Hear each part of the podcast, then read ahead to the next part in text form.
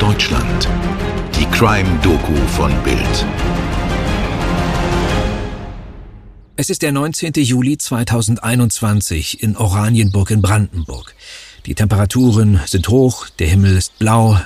Sommer in Deutschland. Unmittelbar neben dem kleinen Stadtteil Friedrichsthal erstreckt sich ein großes Waldgebiet. Birken und Kiefern ragen in die Höhe. Die Blätter und Felder sind saftig grün. Immer wieder funkelt die Abendsonne durch die nah beieinander stehenden Bäume. Und hier, mitten im Wald, gibt es einen verlassenen Ort. Ein sogenannter Lost Place. Eine alte Funkstation der Nazis. Deckname Karo Ass. Die Natur macht sich das Betonbauwerk immer mehr zu eigen. Der Zugang für Privatpersonen ist strengstens verboten. Im Inneren des Bunkers liegen Steine, Schutt und Überbleibsel von Übermütigen, die sich trotz Verbots in den Bunker trauen, um diesen eben zu erkunden. So auch zwei Männer an diesem Juliabend. Gemeinsam nähern sie sich dem Eingang des halb zerstörten Funkbunkers. Eine je nur einen halben Meter hohe und breite Öffnung. Sie zücken ihre Taschenlampen, um das Innere besser erkennen zu können. Und machen dann mitten in den Ruinen der Funkstation eine grausame Entdeckung. Die Männer entdecken den leblosen Körper einer jungen Frau. Es ist Bianca S. Bianca S. Tod erschüttert in diesem Sommer 2021 eine ganze Region. Im Nazi-Bunker Karo Ass wird die damals 26-Jährige von Kurt L. brutal niedergestochen. Wieso musste sie sterben? Und was ist über ihren Killer bekannt? Das erfahrt ihr in unserem heutigen Fall bei Tatort Deutschland. Ich bin Toni Heyer. Schön, dass ihr heute wieder mit dabei seid. Und ich bin Mirko Kasimir. Hallo zusammen.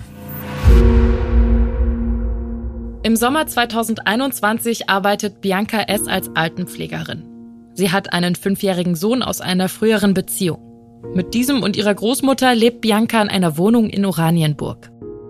Es ist der 15. Juli 2021. Den Vormittag verbringt Bianca mit Freunden in Berlin. Mit der S-Bahn fährt sie zurück nach Oranienburg.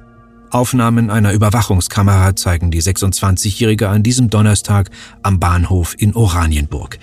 Bianca schiebt ihr Damenrad. Auf dem Gepäckträger ist ein Kindersitz angebracht. Die 26-Jährige ist sommerlich angezogen. Sie trägt eine weite Hose, Flipflops und ein weißes T-Shirt, auf dem Hakuna Matata steht. Vor dem Bahnhofsgebäude verabschiedet sich die 26-Jährige von ihrer Freundin Sabrina. Bianca sagt, sie müsse zum Arzt.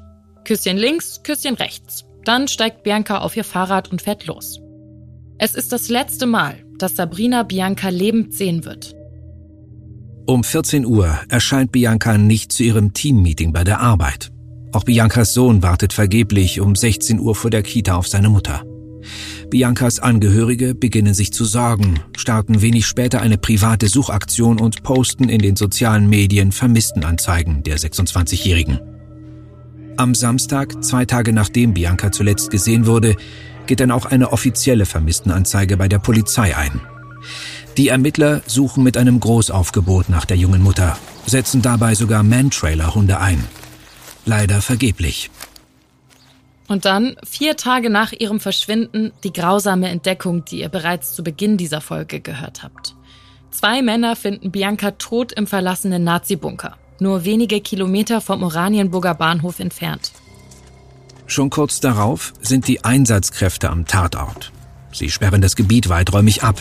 Keine hundert Meter vom Nazi-Bunker entfernt finden die Ermittler Biancas Fahrrad im Wald. Schnell steht die Frage im Raum, ob Bianca vielleicht von ihrem Mörder auf dem Waldweg abgefangen wurde. Tagelang kommt die Polizei mit den Ermittlungen nicht voran. Sie wendet sich an die Öffentlichkeit, veröffentlicht die Überwachungskameraaufnahmen, die Bianca am Bahnhof zeigen und bittet um Hinweise. Und dann die Wendung. Schauen Sie auf diese exklusiven Aufnahmen. Polizisten führen einen jungen Mann ab in Handschellen. Ja, der Mann, den wir hier sehen, soll Bianca S. ermordet haben am alten Nazi-Bunker bei Oranienburg. Der Mann ist dringend tatverdächtig. Und damit herzlich willkommen zu den Bild Live News hier am Morgen. Am 27. Juli, zwölf Tage nach ihrem Verschwinden, wird Biancas Ex-Freund Kurt L. von Zivilbeamten der Mordkommission in seiner Wohnung festgenommen und abgeführt. Bei seiner Festnahme trägt der 29-Jährige ein rotes T-Shirt, eine schwarze Cargohose und Handschellen. Sein Blick ist ernst. Wie sich später herausstellen wird, hat Biancas Bekannte Lysiane S. den Ermittlern den entscheidenden Tipp gegeben. Am Nachmittag des 15. Juli sah die junge Frau Kurt L. vor seinem Wohnhaus mit Dreck und blutverschmierten Händen. Der sonst so wortkarge Kurt erzählte ihr, er sei in eine Schlägerei geraten. Er gehe jetzt duschen und packe die dreckigen Sachen in die Wäsche. Nach Kurt Els Festnahme durchsuchen die Ermittler bis in die Abendstunden dessen Wohnung.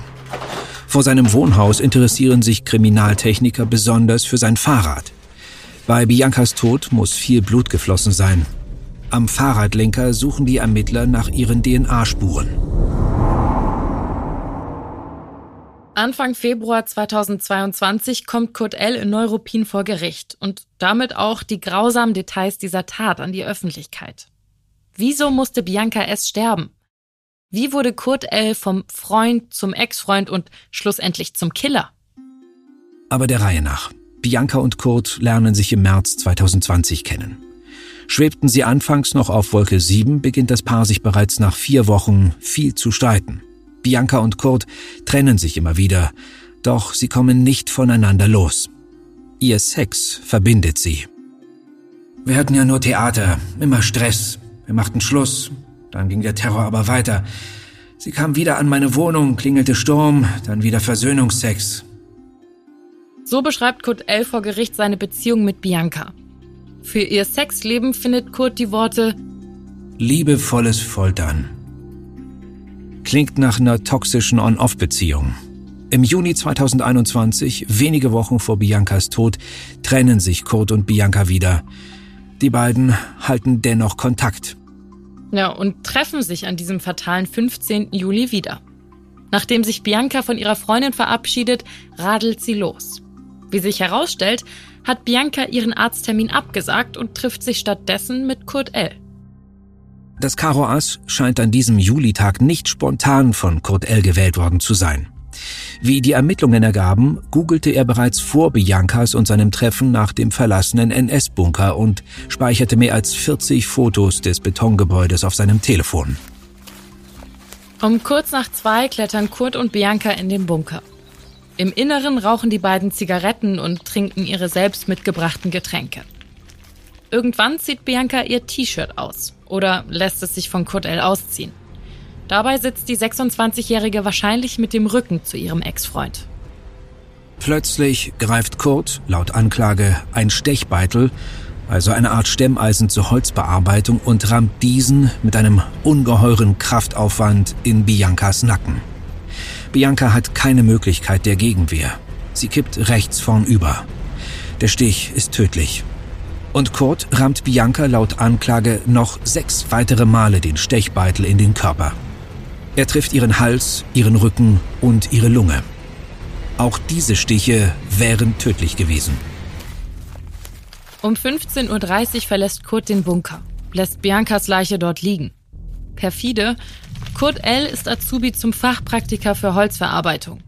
Die 2,5 cm breite und 10 cm lange Tatwaffe die ist sein Arbeitswerkzeug, das er ständig bei sich trägt. Am Todestag von Bianca hat Kurt L. aber frei. Am nächsten Tag, so ergeben die Ermittlungen, googelt Kurt L. DNA-Spuren zerstören. Und tatsächlich lockt sich Kurts Handy am 18. Juli noch einmal in die Funkzelle am Tatort ein. Ist er zurückgekehrt, um Spuren zu verwischen? All diese Schilderungen sind die Ergebnisse der Ermittlungen. Denn Kurt schweigt zur Tat den ganzen Prozess lang. Einem Gerichtsgutachter gegenüber schildert Kurt zwar unter anderem, Bianca am 15. Juli getroffen zu haben, sogar mit ihr im Bunker gewesen zu sein. Er behauptet jedoch, unter einem Filmriss zu leiden und keine Erinnerung daran zu haben, was im Bunker passierte. Seine Erinnerung würde da einsetzen, wie er sich später mit blutverschmierten Händen vor dem Karo-Ass wiedergefunden habe. Mhm, das klingt natürlich äußerst glaubwürdig. Und genau aus dem Grund hat er wahrscheinlich auch am selben Tag noch gegoogelt, wie man DNA-Spuren zerstören kann. Ja, total. Auch der Gutachter glaubt Kurt diese Version der Geschehnisse nicht. Aber es ist nicht die einzige wirre Aussage des Angeklagten. Bereits zum Prozessauftakt gibt Kurt Einblicke in seine Gedankenwelt. In seine gruselige Gedankenwelt. Denn, wie bereits erwähnt, schweigt Kurt zwar zur Tat, aber nicht zu seiner Person.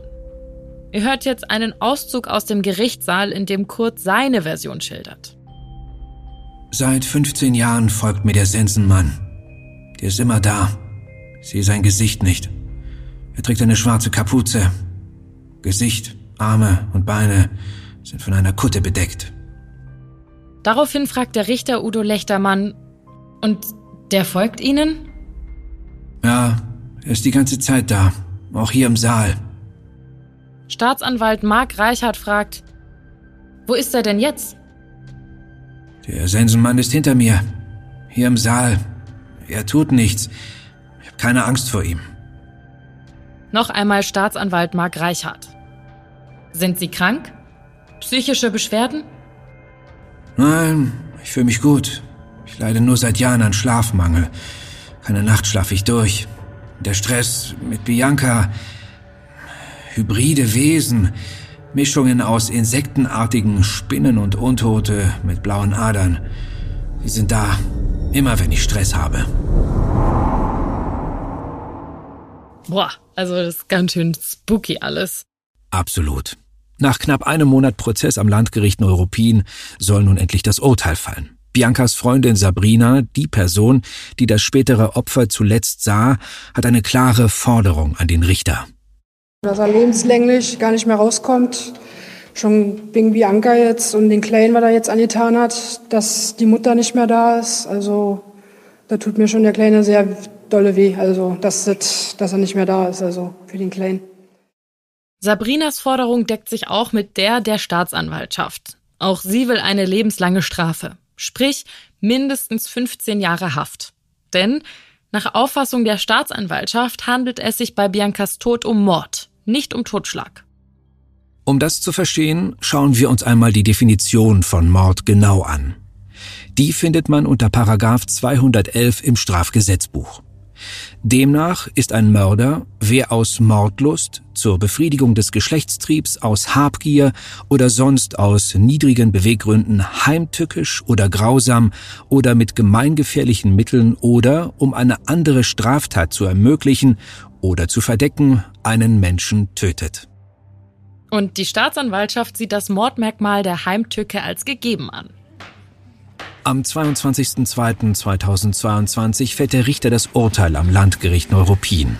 Und Richter Lechtermann verurteilt Kurt aber nur zu zwölfeinhalb Jahren Haft wegen Totschlags. Die Urteilsbegründung lautet wie folgt. Kurt L. habe Bianca in voller Tötungsabsicht siebenmal einen Stechbeitel in den Körper gerammt, weil sie ihn genervt habe und Kurt nicht fähig sei, aus Streit- und Stresssituationen herauszukommen. Der Richter glaubt Kurt nicht, dass dieser sich nicht an die Tat erinnern könne. Das hätte eventuell zu einer milderen Strafe geführt. Doch ob Bianca arglos und wehrlos im Bunker gewesen sei, das könne das Gericht nicht beurteilen. Wir waren nicht im Bunker dabei, so der Richter. Okay, also das war jetzt viel Juristendeutsch mit drin. Nochmal klar ausgedrückt. Der Richter ist zwar davon überzeugt, dass Kurt Bianca getötet hat, das Gericht, so nach Auffassung von Lechtermann, kann jedoch nicht beantworten, ob Bianca die tödlichen Stiche hat kommen sehen und ob Kurt seine Tat bereits im Voraus geplant hatte. Bianca dafür also in den Bunker gelockt hatte. Nur so würde das Mordmerkmal der Heimtücke gelten und dementsprechend eine härtere Strafe für Kurt. Unmittelbar nach der Urteilsverkündung geht die Staatsanwaltschaft und Biancas Mutter, die als Nebenklägerin im Prozess auftrat, in Revision. Und tatsächlich, am 22. März hebt der BGH, also der Bundesgerichtshof, das Urteil auf. Das Landgericht hat zahlreiche gewichtige Indizien nicht berücksichtigt, die dafür sprechen könnten, dass der Angeklagte, also Kurt, die arglose Geschädigte Bianca in den abgeschiedenen Wehrmachtsbunker gelockt hat, um sie dort unter Ausnutzung stark eingeschränkter Verteidigungsmöglichkeiten zu töten. Eine andere Strafkammer muss den Fall jetzt neu aufrollen und erneut prüfen, ob Kurt L. nicht eben doch heimtückisch getötet und damit gemordet hat. Bis es soweit ist, sitzt Kurt L. weiterhin in Untersuchungshaft. Für Biancas Freunde und Angehörige nimmt dieser Albtraum seit mehr als zwei Jahren kein Ende. Aber ein kleiner Hoffnungsschimmer ist, dass Kurt vielleicht doch lebenslang hinter Gitter muss. Ja, wenn auch nur ein schwacher Trost. Und damit sind wir am Ende unserer heutigen Folge von Tatort Deutschland. Wir haben mit unserer eigenen Berichterstattung gearbeitet, die vor allem von Matthias Lukaschewitsch recherchiert wurde.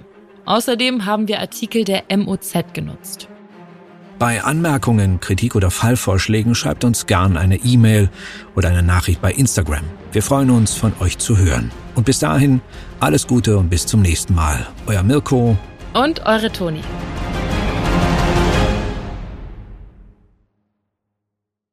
Dir hat diese Folge von Tatort Deutschland gefallen? Du bekommst von True Crime einfach nicht genug. Dann hör jetzt in unsere weiteren Folgen rein. Hier warten mehr als 200 spannende Fälle auf dich, wie das Verschwinden von Rebecca Reusch, der Prozess gegen O.J. Simpson oder die Entführung von Ursula Herrmann. Wir hören uns bei Tatort Deutschland.